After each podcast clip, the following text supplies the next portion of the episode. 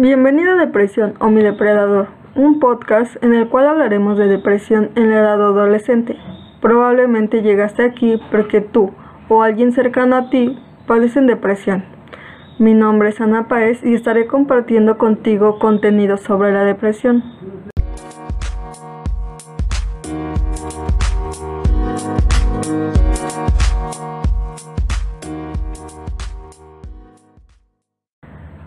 Comenzaremos por definirla.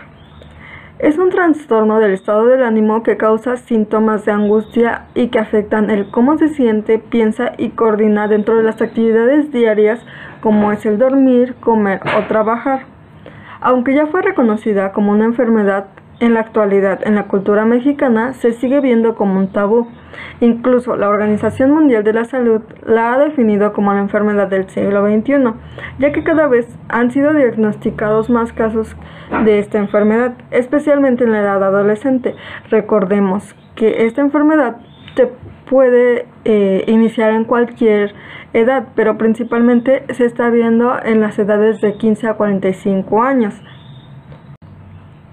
Por eso es muy importante detectar los signos y síntomas de la depresión en la edad adolescente, ya que van a intervenir como un cambio en la actitud y el comportamiento del adolescente y pueden provocar en este angustias o dificultades importantes en la escuela, en el hogar, en actividades sociales o en otros aspectos de su vida cotidiana. Es por ello que debemos estar atentos a los cambios emocionales que tiene el adolescente, como son los sentimientos de tristeza, los cuales pueden influir para que éste tenga episodios de llanto sin una razón aparente. También están los estados de ánimo irritable o molestos, la frustración o sentimientos de ira, incluso por asuntos que son muy pequeños o de menor importancia. También se encuentran los sentimientos de desesperanza o vacío, eh, también pueden influir la pérdida de interés o de placer en las actividades cotidianas, se ocasiona una autoestima baja y se le da una excesiva necesidad de aprobación.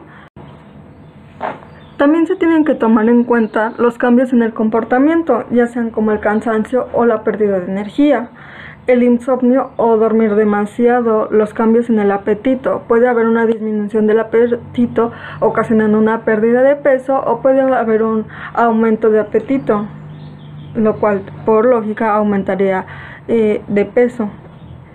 Eh, normalmente suelen aislarse socialmente, por lo mismo que decía anteriormente, eh, necesitan una aprobación excesivamente Suelen tener menos atención a la higiene personal y a su apariencia y tener arrebatos de ira, comportamiento perturbador o riesgoso y otros malos comportamientos. Es importante que si tienes depresión eh, te trates, ya que puede resultar en problemas emocionales, de comportamiento y de salud que afectan cada área de la vida de un adolescente. Las complicaciones relacionadas con la depresión adolescente pueden incluir el abuso de drogas y de alcohol, los problemas académicos, conflictos familiares y dificultades en las relaciones, así como también pueden involucrarse en los sistemas de justicia juvenil debido a las anteriores eh, causas, como lo mencioné, el abuso de drogas y el alcohol. Incluso en casos muy graves pueden intentar eh, atentar contra su vida, ya sea en la forma del suicidio o también en las autolesiones, como pueden ser los cortes, quemaduras o perforaciones excesivas o tatuajes.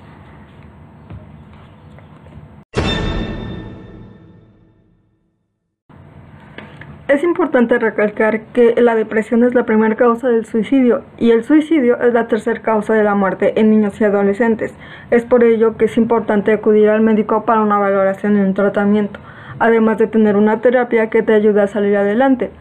Una forma de disminuir los pensamientos de depresión es, primero, tienes que reconocer que tienes pensamientos negativos, lo cual no es malo, ya que todos tenemos pensamientos negativos en nuestras vidas.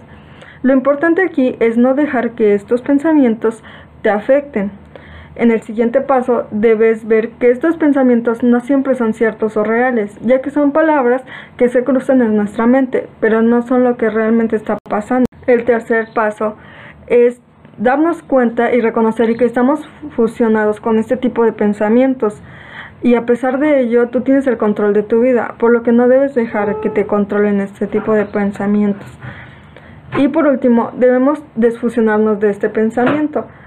¿Cómo vamos a hacer esto? Pues dándonos cuenta de que tenemos estos pensamientos, pero que estos pensamientos no caracterizan nuestra realidad ni nuestra. Es por ello que debes darte cuenta que no van a controlar ni debes dejar que controlen tu vida cotidiana ni cambiar tus acciones.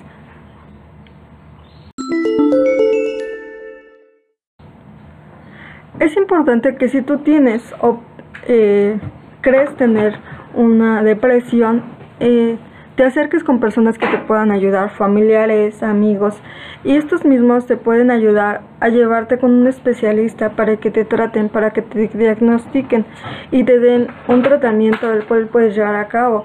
Muchas veces creemos que la depresión no es tratable ni curable, pero sin embargo sí lo es. Hay distintos tratamientos que son muy funcionales para dejar atrás la depresión. Incluso puedes eh, acudir con un psicólogo o un terapeuta que te pueden dar terapias en las cuales salir adelante.